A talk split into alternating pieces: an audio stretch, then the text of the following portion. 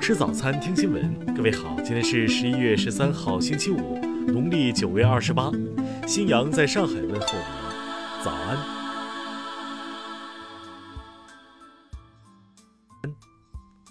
首先来关注头条消息。几天前，巴西联邦政府宣布，因存在严重不良反应，暂停了中国科兴公司新冠疫苗的临床试验。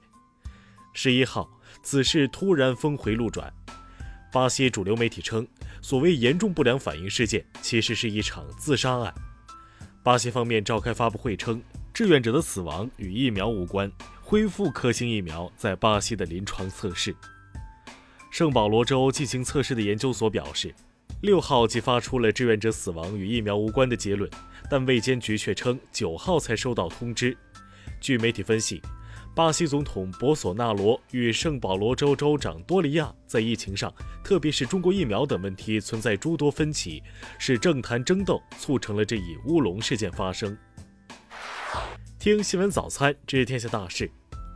外交部介绍，疫情发生以来，通过开通临时航班等方式，一共从九十二个国家接回了七万多名中国公民。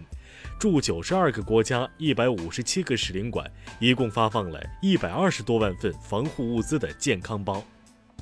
国家卫健委表示，将进一步开展对进口冷链食品从业人员、隔离场所工作人员等重点人群的核酸检测，实现早发现、早报告、早预警。国家移民局昨天通报，疫情爆发以来，加强了值守看管。共查获偷渡来华的案件七百余起，查处非法入境的外籍人员五千多人。天津发布消息，九号由洛杉矶飞往天津的一航班上，共发现五名确诊病例和四名无症状感染者。按照民航局规定，这或许将触发中美航线首次熔断。台军日前高调宣布，美国海军陆战队登台。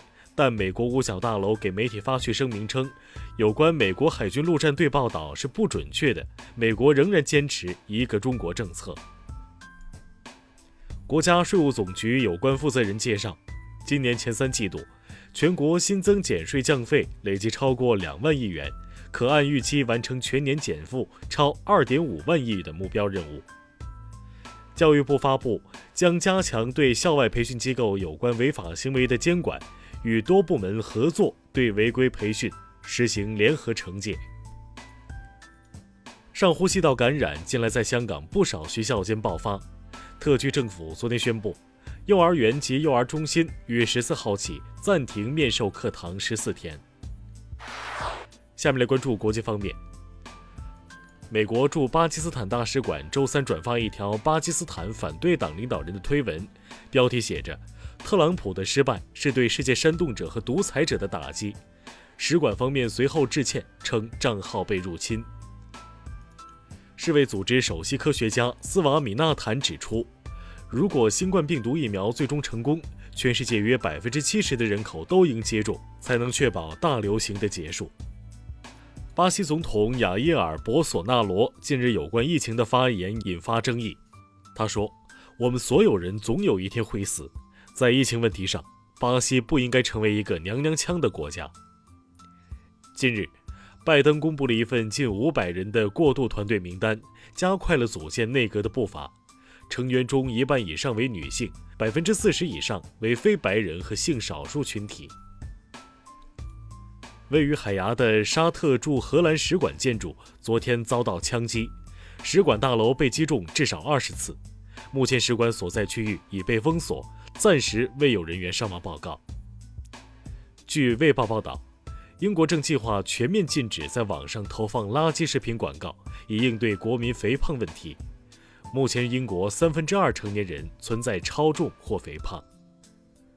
日本政府表示，目前日本疫情状况严峻，要求发布重点提示，让人们佩戴餐饮用口罩进餐。美国空军发布声明。少将威廉·库利被控对一名女性进行性侵犯，此案明年将接受预审，以决定是否送交军事法庭。下面来关注社会民生。张家口网民张某在微信群散布崇礼某雪场有三人确诊新冠肺炎的消息。并在多个微信群中进行转发，目前已被处以行政拘留三天的处罚。近日，河北一精神康复医院男性护工与即将出院的女患者发生关系，致使该名女子怀孕。由于双方均称自愿，警方认为强奸罪证据不足，需要做进一步司法鉴定。无锡男子蒋某因心情不佳，竟三次在十八楼分别扔下水桶、二十五公斤重杠铃、花盆。法院以危害方法危害公共安全罪判处他有期徒刑三年。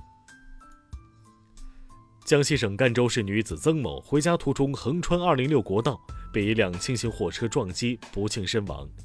交警判定曾某与司机负同等责任，并警示公众注意交通安全。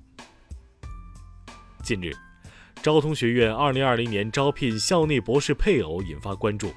校方表示，文件表述或有歧义，实际是给博士的配偶提供工作岗位，而并非给博士招配偶。下面来关注文化体育。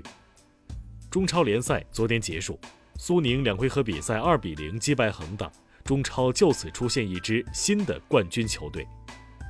CBA 常规赛第十二轮。